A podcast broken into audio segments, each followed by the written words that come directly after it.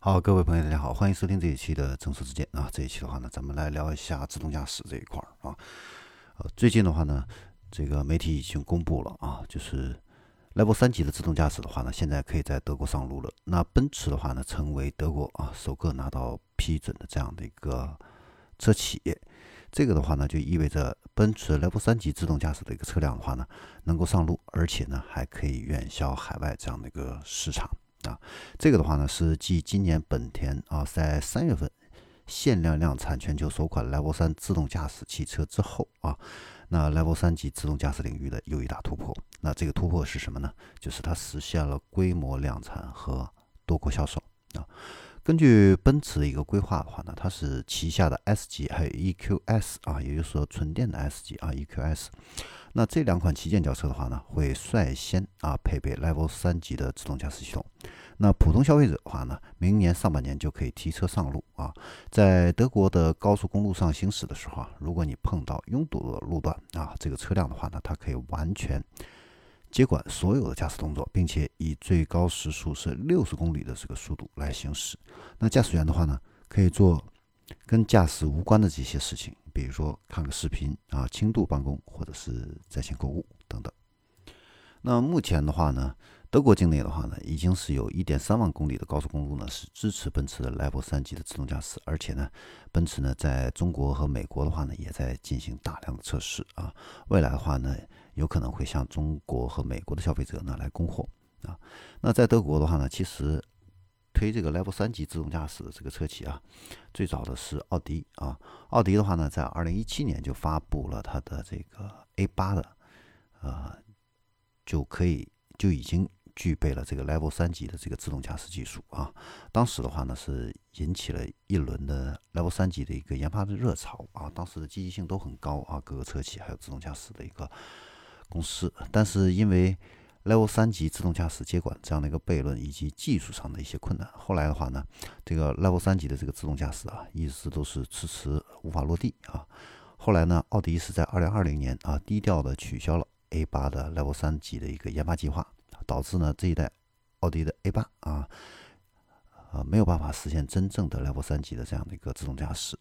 那奥迪的这个退出 Level 三级的这个研发的话呢，带来了巨大的挫折啊！很多的这个自动驾驶公司还有车企的话呢，也纷纷都是对这个 Level 三级的自动驾驶闭口不谈啊，转而呢是大力发展 Level 二和 Level 四啊这样的一个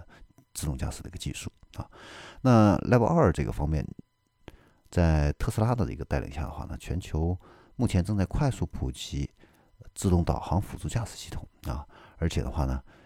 在二零二二年啊，会迎来城市点到点这样的一个关键的一个突破啊，在功能上使用上的话呢，接近 Level 四级的这样的一个使用的一个体验啊，那就是在这样的一个大背景下，还是有一些传统车企的话呢，啊，是在坚持研发这个 Level 三级的。你比如说，就是今年的本田限量生产的一百台啊，呃，Legend。这个 Level 三级的自动驾驶车啊，那它在日本的话呢是租售给客户啊，租期的话呢是三年啊，可以在东京的指定的这个道路上来行驶，算是开了这个 Level 三级自动驾驶落地的这样的一个先河啊。但是从本质上来说的话呢，一百台租赁的一个车辆在路上跑，跟自动驾驶公司进行一个路测，区别不是太大啊。那德国这次啊，它从法律层面上允许 Level 三级自动驾驶车辆销售和上路呢，看起来的话呢，显然是更大规模的这样的一个许可啊。如果明年普通民众的话呢，都能买到 Level 三级自动驾驶车辆在公路上进行使用，那这个的话呢，对于量产自动驾驶技术的话呢，应该说是一个大的一个突破。那根据国际安全要求的这个 UNR 幺五七自动车道保持系统。啊，那德国联邦汽车运输管理局认为的话呢，奔驰的 Level 三级自动驾驶系统啊符合规定啊，所以呢批准上路啊。在二零二零年通过的这个 UNR 幺五七中呢规定啊，在高速公路拥堵路段可以使用 Level 二级的自动驾驶系统。那速度如果速度呢不超过六十公里，那驾驶员呢可以进行非驾驶的一个活动啊。那此时的话呢就开始了这个。呃，开启这个 Level 三级的一个自动驾驶，但是呢，一旦车辆提示这个驾驶员接管啊，那驾驶员的话呢，需要在规定的时间内来接管这样的一个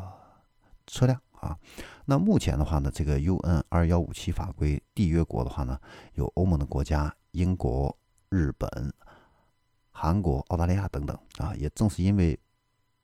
这样哈，所以呢，奔驰的这个 Level 三级自动驾驶车辆的话呢，都可以在这些国家呢进行这样的一个销售啊。那 Level 三级的这个自动驾驶的话呢，它的这个硬件配置上和 Level 二级的这个车辆的话呢，会有哪些区别呢？呃，我们首先来看一下本田的这个 Legend，它的这个 EX 啊，它的这样的一个硬件的一个配置，它总共是配备了五个激光雷达、五个毫米波雷达啊、双目的前视摄像头和十二个超声波雷达啊。这什么概念呢？就是我们现在国内的这个量产车里边哦。那个小鹏的啊，它配的呢是一个激光雷达啊，然后之后呢又有陆续的其他品牌啊，也有推出的两个激光雷达了和三个激光雷达的这样的一些车辆啊。但是我们可以看到哦，Level 三级的这个自动驾驶的激光雷达数量的话呢，要比 Level 二级的要多得多啊。那它的成本其实也很高啊。你像本田的这个 Level 三级的自动驾驶车呢。它租售的一个价格呢，折合人民币是六十五万九千七啊，价格非常贵啊。这也是为什么奔驰啊，它的自动驾驶的车辆啊，首先是安装在奔驰的 S 级和 EQS 上啊，这也是一个非常重要的这样的一个原因啊。那现在的话呢，德国和日本在自动驾驶这一块的话呢。都是从国家层面啊进行这样的一个支持啊，要抢跑这个自动驾驶这样的一个赛道啊。那中国的话呢，相信不久的将来的话呢，也会推出啊这样的一个相应的一个法规，允许 Level 三级自动驾驶车辆这样的一个上路啊。好，这里是正式之见，关于自动驾驶目前的一个发展情况，就给大家分享到这里，我们下期再见。